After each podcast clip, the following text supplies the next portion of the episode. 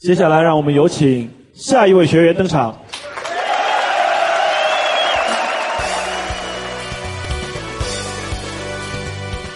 各位小伙伴，大家好，欢迎收听今晚脱口秀，我是大帅逼踢彦祖。再过不久呢，就是每年一度的高考。首先，祝每一位考生都能正常发挥。呃，虽然对学渣来说呢，这不算是祝福，反而更像是诅咒。说到这里呢，我想起最近看到的一个段子，说两名键盘侠在网上对喷，其中一个人呢自称是学霸，对方呢就问你是什么大学毕业的，他说九幺幺大学，对方瞬间就沉默了，过了很久才回复，请问你是把学校炸了吗？那么本期节目呢，就不安排特定的互动话题。要是大家愿意，可以在评论区留下一句对本届考生的祝福和建议。下面马上进入本期的新闻实验室，关注一下发生在我们身边的奇葩新闻。Lady Go！曾经有听众向我咨询了一个情感问题：如何缓解分手带来的痛苦？我的回答是拼命工作，让你变得忙起来，因为我就是这么过来的。对方又问，是不是说等我将来事业有成，让他去后悔？哎，我想这位听众呢，应该是误会了。我的意思是说呢，你尝试一下努力工作，拼命加班，看看一个月下来你能赚多少钱，你就会明白，分手不是没有原因的。说到分手，最近在上海就出现了这么一条非常狗血的沙雕新闻。话说，当地的一家超市来了小偷，被偷走了大量的食物，价值三千六百多。虽然偷的不是现金，但是特殊时期食物比钱要贵重多了。警方调查发现，小偷一共有两个人，而且反侦查意识非常高。出来盗窃的时候，都穿上了厚厚的防护服。然而邪不压正，最终他们还是难逃天网恢恢，被警方抓获。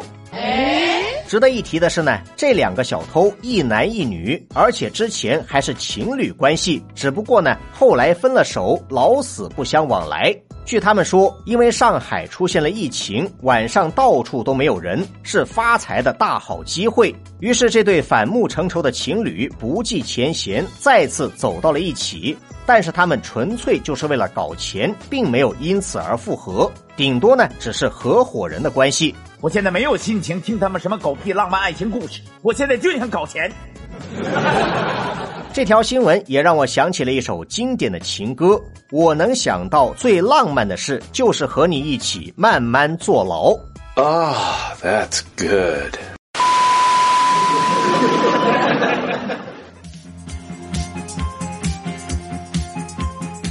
如今的电商炒作可谓是无孔不入。以前呢，搞出了双十一、双十二，现在又出了个六幺八。而主播为了带货，也是各种内卷，甚至有些主播会劝别人不要带货，结果自己带的风生水起。那不要误会，我没有针对谁，因为这里的水很深，你把握不住。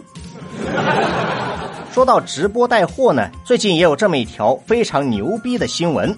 有些网友在收看直播的时候，发现了一些神奇的账号。某些女主播在直播间里表演耍猴，让猴子在自己身上爬上爬下，不亦乐乎。看的观众呢都傻了，这演的是哪一出？难道是三打白骨精？这干什么呀？据了解，这些账号的主人都是来自河北衡水野生动物园，表面上是女主播，另一重身份是动物园的饲养员。白天照顾猴子的吃喝拉撒，到了晚上呢，就把猴子带进直播间，一边耍猴一边带货。于是有网友质疑，动物园这么做是不是把猴子当成了赚钱吸粉的工具？与此同时，还有人爆料，这家动物园之前就有过类似的行为，在直播的时候给猴子涂口红，甚至还教猴子抽烟。你神经病啊！对此，当地的有关部门已经介入调查，并且明确表示，利用野生动物进行直播带货这种行为呢是坚决不允许的。一旦查明属实，将对相关人员进行处罚。我只能说呢，这些主播也就是欺负动物园的猴子，没见过世面。有本事你带上大包小包去一趟峨眉山，那儿的猴子根本不用你教，他们自己就能把你的货带光。可不可以不去？不行。生活虐我千百遍，我待生活如初恋。给生活发几条尬死人不偿命的朋友圈。下面马上进入到今天的生活大爆炸环节，瞬间爆炸。曾经呢，有听众给我留言，体验组你播过的新闻当中有没有印象特别深刻的？说到这个呢，我依稀记得多年前在湖南长沙出现过一场闹剧。话说当时有些商家联合举办了一场少儿足球杯赛，吸引了很多小朋友参加。有一支种子球队凭借绝对碾压的实力，一路过关斩将，杀进决赛，并且顺利打败对手。但是最后呢，主办方并没有把冠军奖杯颁给他们，而是给了另一支早就在比赛中出局的队伍。给出的理由是，这次活动的冠军不以球赛的胜负来决定，而是看哪支队伍在网上点赞的数量最多。这个决定呢，马上引起了家长的强烈抗议。我们家小孩为了打败对手，没日没夜的练球。你现在告诉我，赢了比赛不等于拿冠军，那你还比什么赛？直接颁奖就行了。足球的这个理念先搞懂。对此，主办方解释说，踢球不是为了拿冠军，比赛的输赢没有那么重要。我们这么做呢，也是想让大家都知道，球踢得不好，照样可以拿冠军。这样呢，才会让那些不会踢球的小孩也爱上足球。说的好像有点道理，可是你有没有想过，那些同样热爱足球、每天在球场上坚持训练的小朋友？这样的结果对他们来说公平吗？他们以后还愿意踢球吗？你妈退钱！这种比赛不是为了赢的错误价值观，势必会导致劣币驱逐良币，拉低的是整个行业的水平，最终迎来雪崩的结局。对于各行各业呢，其实都是一样的。嗯。最近呢，在山东临沂也出现了这么一条耐人寻味的新闻。前不久，当地的某家医院在网上发布招聘通知，其中有这么一个特殊的岗位，叫做才艺护士，计划招募六十人，专科学历要求年龄三十岁以下，本科以上学历年龄三十五岁以下。除了这些基本要求，还需要满足以下几条特殊的标准。第一条，拥有一定的才艺特长；第二，形象气质佳；第三，普通话标准；第四，身高一米六二以上；第五，身高体重指数在十八点五到二十四点九之间，不能太胖，也不能太瘦。不难发现，以上几条没有一条能体现护士的职业属性，这也引起了网友的质疑。医院招护士，难道不是应该要求专业对口、救护技能熟练吗？颜值高不高、身材好不好、会不会才艺表演，跟这个职业有什么关系？大家都是成年人，你还想忽悠谁呀？甚至还有一些网友一针见血的说，干脆把第三条普通话标准改为精通日语，这还差不多。斯密马塞。医院的相关负责人解释说，所谓的才艺护士，主要还是以护士的本职工作为主，偶尔也需要兼职做一些文艺宣传工作，所以呢，才会对应聘者的外貌、才艺等方面提出一些额外的要求，没有别的意思。目前呢，相关部门已经介入调查，涉事的医院也修改了招聘通知，删除了这一堆乱七八糟的要求。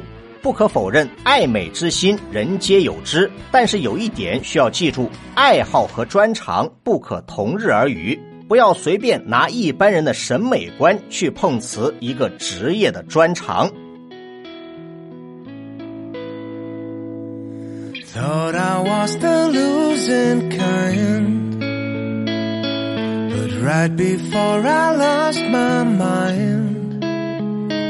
you came to me like good news on a bad day.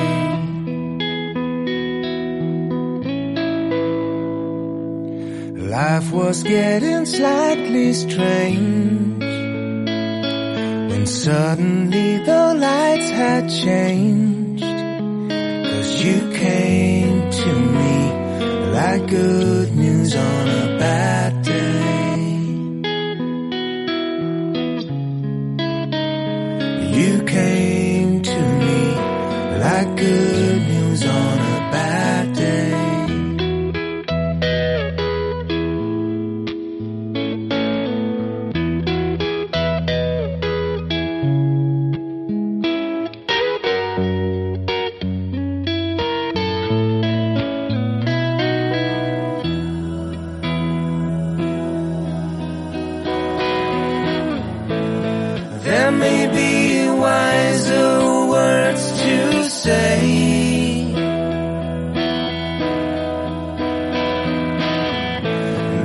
Why should I be disguising what you see anyway? You see it anyway.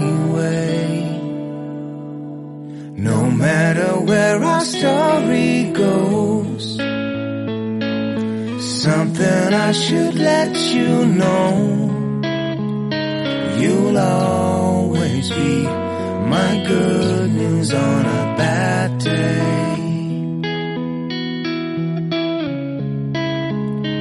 You'll always be my good news on a bad day. Cause you came to me like good news on a bad